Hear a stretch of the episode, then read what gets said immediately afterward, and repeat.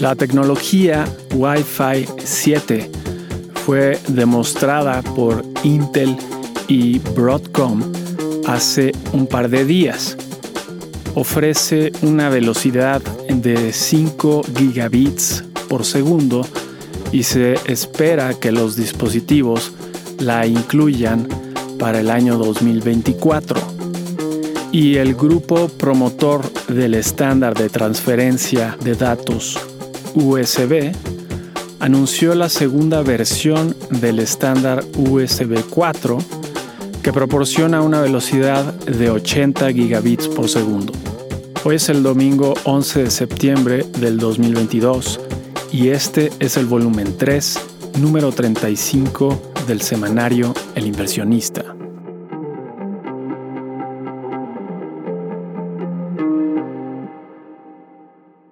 Murió otro personaje histórico, la reina Isabel II, que se mantuvo 70 años como tal. Isabel accedió al trono el febrero de 1952, cuando Winston Churchill era primer ministro e Inglaterra se recuperaba de la Segunda Guerra Mundial. Por otro lado, Liz Truss se convirtió en la primer ministro de Inglaterra tan solo dos días antes del deceso de la monarca inglesa. En lo que puede ser la última declaración antes de la veda para la decisión de política monetaria del 21 de septiembre, el jefe de la Reserva Federal insistió una vez más en su propósito de bajar la inflación. Los datos que hemos visto de la economía estadounidense son muy buenos, por lo que un alza de tres cuartos de punto no sería tan peligrosa, especialmente cuando el mercado ya la ha descontado. La probabilidad de un alza de esta magnitud se elevó a 88% en los mercados financieros. Para bien o para mal, también creemos que este será el caso. A pesar de la reiteración de Powell y la mayor probabilidad de un alza de tres cuartos de punto, la bolsa recuperó las pérdidas de la semana pasada. El Banco Central Europeo elevó la tasa de interés de 0 a 3 cuartos de punto porcentual, el mayor aumento en 23 años, y dijo estar listo para elevar la tasa de forma agresiva en los siguientes meses. Será difícil hacerlo sin ocasionar una recesión, pues la escasez de gas durante el invierno elevará más los precios y reducirá la producción. En México, la Secretaría de Hacienda presentó su paquete económico para el 2023 donde solicita un incremento de 11.6% en el gasto con respecto al 2022. El paquete fue criticado por prever un crecimiento de 3%, cuando la mayoría de los especialistas prevén menos del 2% para el año 2023. En su escenario central, el Banco de México prevé un crecimiento de 1.6%. En noticias empresariales, Ernst Young será dividida en dos si el plan de sus jefes es aprobado en la votación de los socios, separando las actividades de consultoría de las actividades de auditoría. Y la estadounidense Cineworld dueña de una cadena de cines, se declaró en bancarrota después de no lograr recuperarse desde la pandemia. En otras noticias internacionales, la nueva constitución propuesta por el presidente de Chile fue rechazada por 62% de los votantes en una elección con una participación de 86%.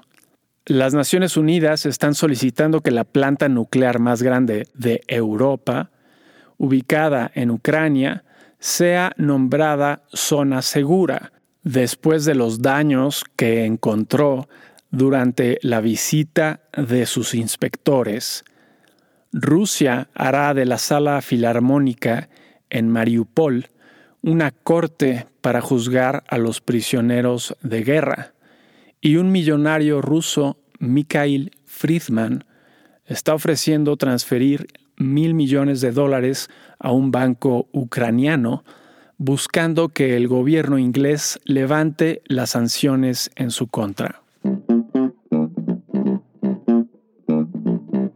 Notas de la semana que termina. 5 al 9 de septiembre. En Estados Unidos, el índice de gerentes de compras del sector servicios para el mes de agosto fue de 56.9 puntos, mejor que la expectativa y que el dato del mes anterior. Recordemos que los 60 puntos separan el optimismo del pesimismo.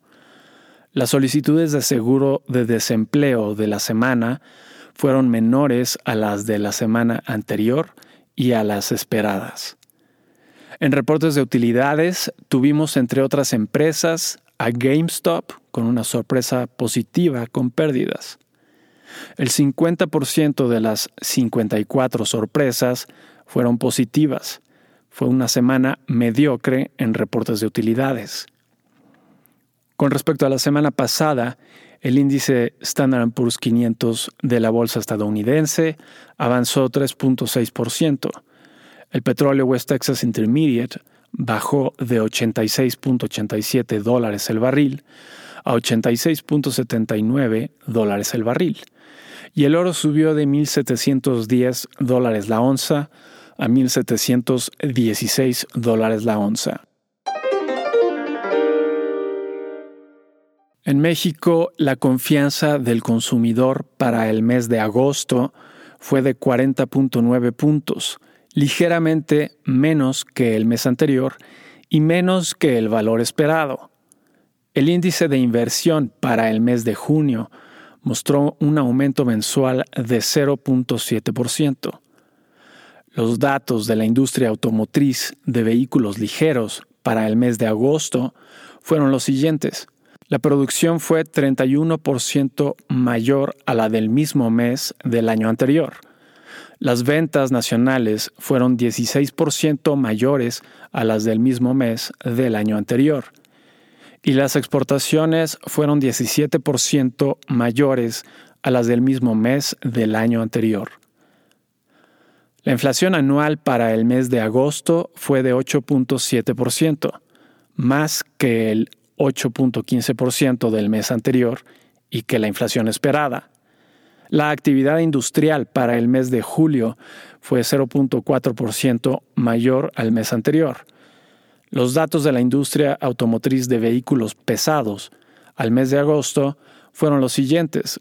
La producción fue 31% mayor a la del mismo mes del año anterior. Las ventas nacionales fueron 16% mayores a las del mismo mes del año anterior y las exportaciones fueron 17% mayores a las del mismo mes del año anterior. Con respecto a la semana pasada, el índice de precios y cotizaciones de la Bolsa Mexicana de Valores avanzó 2.5% y el tipo de cambio bajó de 20.16 pesos por dólar a 19.87 pesos por dólar.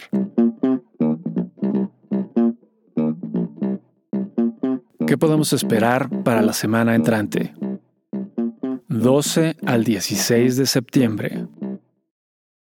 En Estados Unidos, el martes tendremos la inflación, según el índice de precios al consumidor, al mes de agosto, en la ocasión anterior este dato fue de 8.5% y se espera 8.1%. Nosotros esperamos menos del 8%, dada la continua baja en los precios de la gasolina. El jueves tendremos las ventas minoristas para el mes de agosto, además de las solicitudes de desempleo de la semana.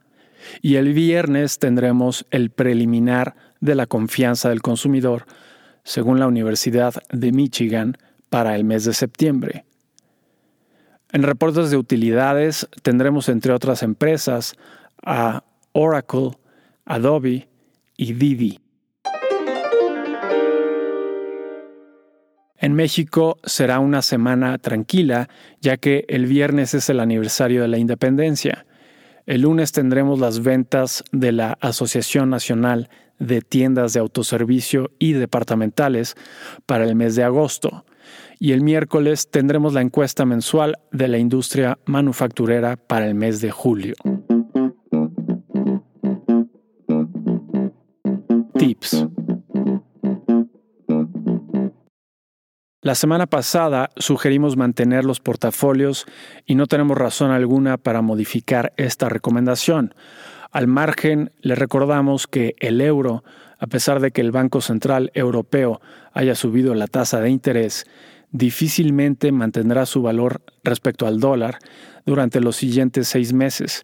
Por ello, no recomendamos compras de o inversiones en dicha moneda.